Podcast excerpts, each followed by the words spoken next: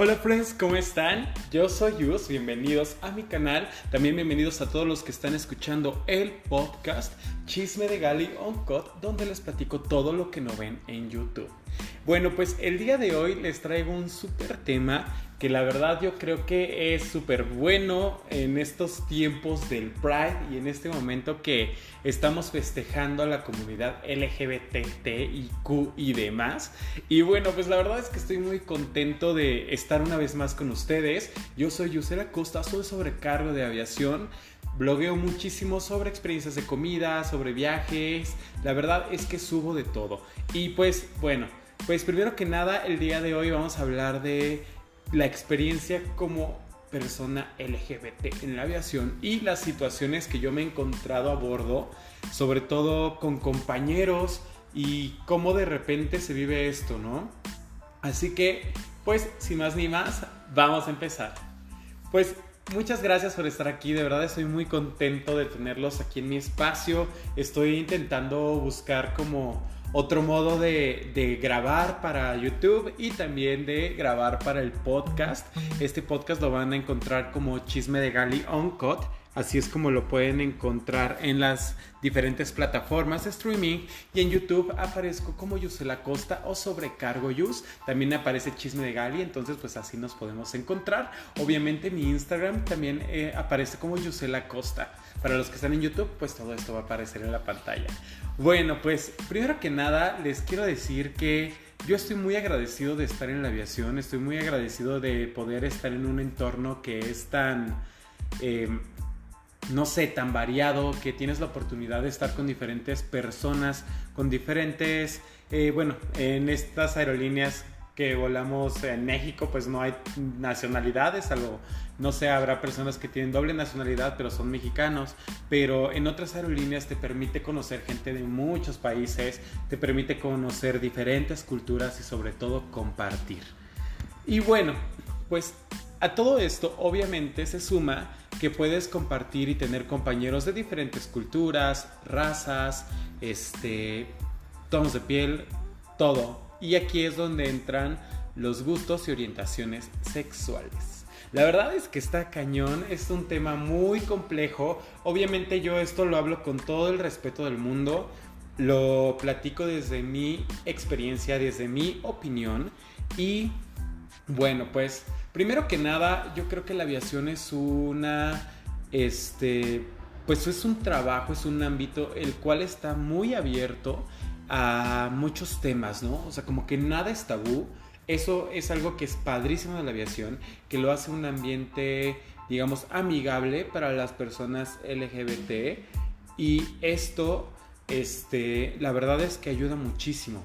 Ahora, por otro lado, también pues siento que en la aviación como que fue cambiando un poco en el sentido de que antes pues por ejemplo eran puras mujeres y los capitanes y el capitán tenía como esta imagen de que el machote y macho alfa y esto, ¿no? Y de repente como que la mujer súper femenina y este muy panam, o sea, muy este en esta onda del glamour y de todo este rollo de, de polarizar de repente como el, el estereotipo, ¿no? Como la mujer súper femenina, el hombre súper macho, piloto, macho alfa, este, y mujer, este, perra, este, poderosa, empoderada, porque tiene un trabajo donde viaja, pero al final del día siempre termina como en este rollo de que la sobrecarga enamorada del capi y este y doblegada ante la masculinidad y autoridad de él, ¿no?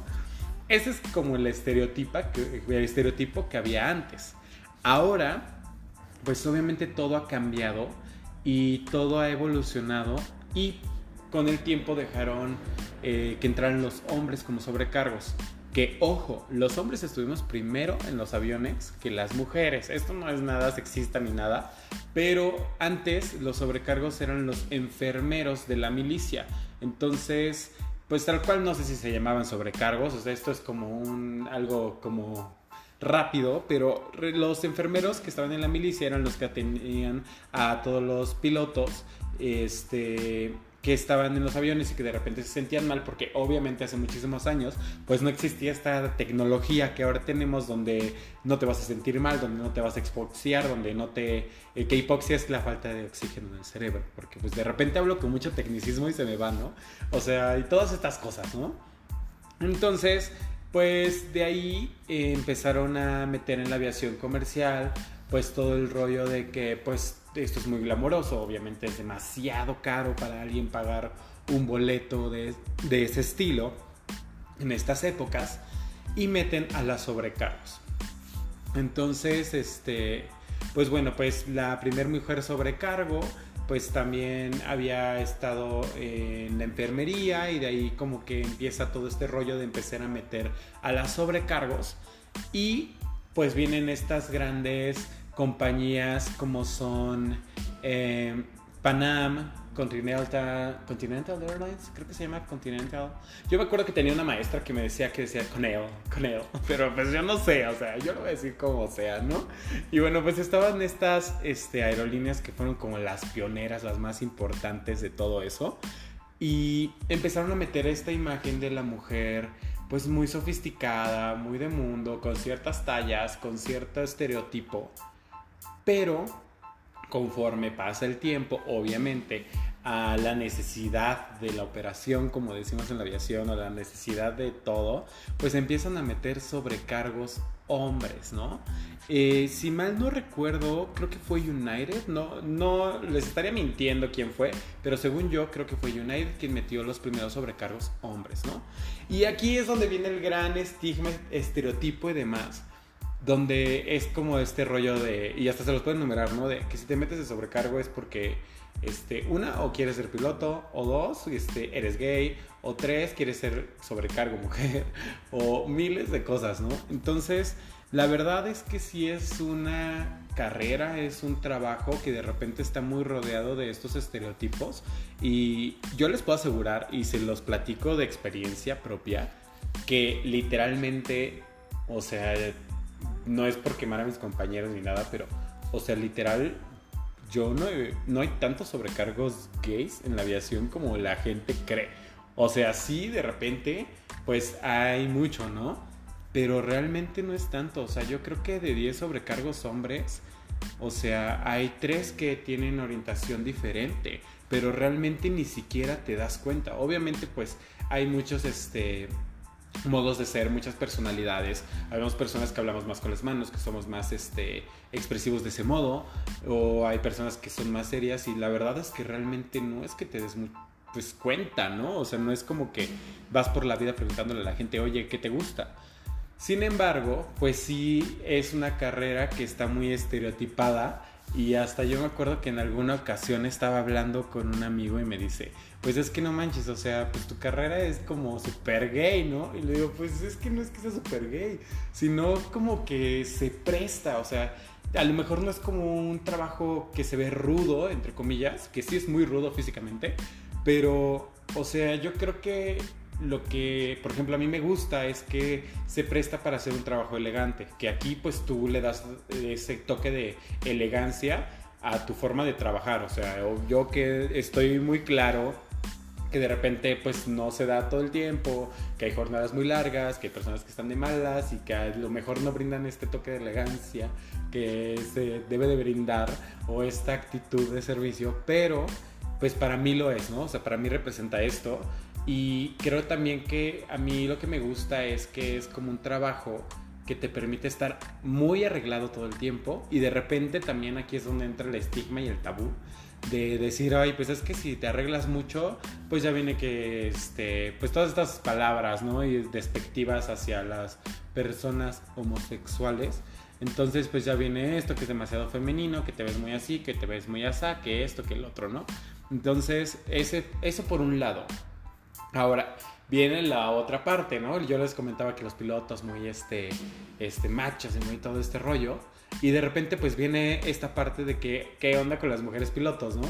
Entonces, pues de repente también puede entrar eh, en esta disyuntiva de decir, ay, no, pues es que como es un trabajo de hombre, ¿no? Entre comillas, obviamente todo es entre comillas, pues ya este, tiene otra orientación. Y la verdad es que yo me he encontrado con este tipo de cosas en el avión algunas veces, sobre todo, pues sí, destinos de, muy en específico, sobre todo del norte, este, que ha habido como este tipo de, de cosas, ¿no? O sea, que de repente pues la gente puede llegar a ser un poquito más cerrada, o sea, perdón si alguien es del norte, pero es una realidad.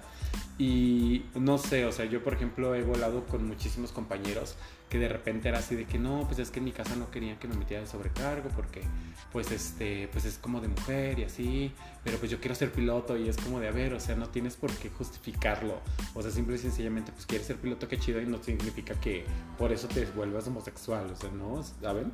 Y por otro lado, pues también está esta parte de pues las mujeres piloto, ¿no? O sea, yo lo veo mucho con mis compañeras que, que se arreglan muchísimo, o sea, y creo que está súper bien, se ven súper guapas, pero también de repente van rompiendo este esquema de, de, que si tienes un trabajo que estaba catalogado como de hombre, pues ya eres muy ruda o ya es como de que ya no te tienes que arreglar o, o tienes que ser tosca, o sea, para nada, o sea, simple y sencillamente es un trabajo como cualquiera. Y yo creo que sí se da la oportunidad de ser este, pues muy abiertos ya que estás tú en el medio. Sin embargo, pues sí como que de fuera sí existe un poquito de repente ese rollo así como de, ah, ah, sobrecargo. Mm, ya sabemos de qué picojeas, ¿no? Entonces, como esas cositas. Pero la verdad es que yo creo que también me han tocado saber manejar situaciones, sobre todo ahora que yo ya estoy al frente de la cabina, me ha tocado pues tener que manejar situaciones con la gente, ¿no? O sea, no directamente, afortunadamente yo nunca he tenido problemas de esos, pero ya sé, esto no fue todavía de jefe, fue hace ya mucho tiempo, como unos cuatro años. Yo me acuerdo que uno de mis compañeros que venía atrás, que aparte es súper chistoso, ya no está en la, en la aerolínea, pero era súper, súper chistoso y era muy divertido. Este, pues tuvo como una situación con una clienta en la parte de atrás. Entonces, como que pues se enojó y pues ya no la atendió, este, le hizo cara y me dice la clienta, me dice, oye, ven, ven para acá, ¿no? Y así la manita moviéndomela así como de muévete. Y yo, ah, sí, disculpe, ¿qué pasó? Este, oye, yo entiendo la orientación de tu compañero, pero pues este, pues se enoja muy fácil. Y yo así de, ¿cómo? No le entiendo, ¿no? O sea, yo como, o sea, obvio que entendía, pero pues me dice el que no. Le digo, ¿cómo? No entiendo. Y me dice, sí, pues es que su orientación pues no tiene nada que ver con que sea este grosero. Y le digo, ¿pero qué orientación o a qué se refiere? Pues sí, pues es gay, ¿no? Entonces, como que yo me quedé así, o sea, yo literalmente no sabía como qué responder, porque en mi cerebro estaba como la parte de decir, bueno, ¿esto qué le importa? La otra era como de, ¿y si lo es, qué tiene? O sea, también usted seguramente fue grosera, porque generalmente esto sucede. Y la otra fue como de, dije, esto es como algo casi homofóbica o que, o sea, como que mi cerebro estaba así de qué está pasando. Y al final le dije, mire, pues le ofrezco una disculpa en nombre de mi compañero. Yo creo que lo que usted está diciendo no tiene nada que ver. Sin embargo, entiendo su molestia por la actitud. Nada más le voy a pedir, por favor, eh, que no se dirija a mi compañero este, ya lo que resta del vuelo, yo la voy a atender. Sin embargo, también creo que es importante que usted no tome como parteaguas la orientación que pueda o no tener mi compañero. O sea, porque yo la neta es que, pues obviamente, pues dije, si esto me pasara a mí, pues me haría enojar muchísimo. O sea, es como que te están poniendo el dedo, te están juzgando y la verdad es que es muy complicado porque, pues, o sea, yo creo que muchas personas de la comunidad lo hemos vivido este sentimiento de que te están señalando, de que te quieren preguntar, de que te quieren decir, de que ya quieren saber todo de tu vida y que simple y sencillamente no se dan cuenta que pues eres una persona, ¿no? Bueno, eso por un lado. En otra ocasión, esto fue pues ya también hace mucho tiempo, eh, sucedió que eh, pues es que esto es muy delicado platicarlo porque pues obviamente pues ya no, o sea, son cosas que suceden, son pensamientos que no tienen nada que ver con nadie, pero me acuerdo que en algún momento hubo así como una situación entre personas y de repente era como de, no, pues es que trae el uniforme así, que lo trae muy apretado y que parece que está buscando novio. Entonces eran como cositas así de, pues qué pedo, o sea, ¿tú qué sabes? O sea, tú no puedes opinar, a lo mejor sí es incorrecto que traiga este, las cosas de este modo porque así no es, pero está súper incorrecto que estés juzgando por qué lo hace, ¿no? A lo mejor lo hace para sentirse pues más guapo, más guapa, más sensual, o sea, ¿no? Mil cosas. Tanto me he topado con ese tipo de situaciones que afortunadamente todas han salido bien, porque creo que cuando estás de este lado, pues sí te sabes como, no sé, como defender o dejar que no te afecte tanto. Sin embargo, pues también está el otro lado, ¿no? O sea, que de repente a mí me ha tocado, este, sobre todo con compañeras, que es así de, ay, este, fíjate que empecé a salir con alguien, no sé qué, y es como el meme, ¿no? De que te dice pareja y así, ya lo sabía. Entonces ya que te dicen, no, pues estoy saliendo con alguien y pues yo creo que ya va a ser mi pareja y yo así como, ¿cómo que pareja, no? Y empiezan a salir entre ellas o entre ellos, entre ellas, y la verdad es que pues el ambiente es súper relajado, súper open. Y yo honestamente he visto un montón de, sobre todo mucha gente se queja, ¿no? De que este mes es como el mes del Pride y que todo el mundo sube y todo el mundo hace publicidad y todo el mundo está este, subiendo cosas sobre esto. Pero la verdad es que a mí me da como mucho gusto el hecho de que las personas de la comunidad se puedan eh, visualizar o se puedan hacer visibles a través de las aerolíneas. De hecho, hay una, hay una como tipo organización internacional de tripulantes, este, gays, lesbianas, trans, o sea, de todo, y que los apoyan. Entonces, esto está en Estados Unidos. Les voy a poner este, las referencias y esto en los que están eh, viendo esto en YouTube. Y, o sea, la verdad es que a mí eso se me hace súper padre. Eh, por ejemplo, aerolíneas como son Viva Aerobús, creo que sobre todo Viva Aerobús, que ahorita está usando este hashtag de Viva Ser Tú. La verdad es que, o sea, a mí me encanta la mercadotecnia que tienen y van a decir que yo nada más hablo de allá, pero, o sea, yo no estoy allá, pero, o sea, la verdad es que me gusta mucho cómo manejan de repente todo lo que viene, ¿no? O sea, siempre que viene algo del mes, pues como que lo promocionan, lo hacen grande. Sin embargo, yo creo que en México, también Aeroméxico lo hace, pero yo creo que más Viva Aerobús son las aerolíneas que más representan a la comunidad LGBT, o sea, hacen un montón de, este, de promos, van a las marchas, todos sus eh, trabajadores, tripulantes, administrativos y demás suben sus fotos con la bandera, traen pines, este, la verdad es que se visualiza, o sea, se hacen visibles, ¿por qué estoy diciendo que se visualiza? Se visibilizan este, muchísimo. Entonces, la verdad es que eso está increíble. Y por otro lado, por ejemplo, pues tenemos Aeroméxico, que aunque sí, honestamente es una aerolínea un poquito más sobria, pues también empiezan a compartir todo esto. Este, hacen un montón de promos para YouTube, para televisión de, este, hablando del Pride. Y luego también tenemos este, pues todos los spots que llegan a subir a redes sociales. O sea, la verdad es que hacen muchísimo. En Estados Unidos, pues sobre todo, por ejemplo, Southwest, yo creo que ha sido como de las aerolíneas que más se ha pronunciado a favor de la comunidad LGBT. United, Delta, o sea, la verdad es que es impresionante, obviamente dinero rosa, para los que no saben qué es dinero rosa, pues es todo este dinero que viene a través de la comunidad LGBT, porque es una este, comunidad que aporta mucho, o sea, la verdad es que sí somos bien materialistas, ¿no? Pero...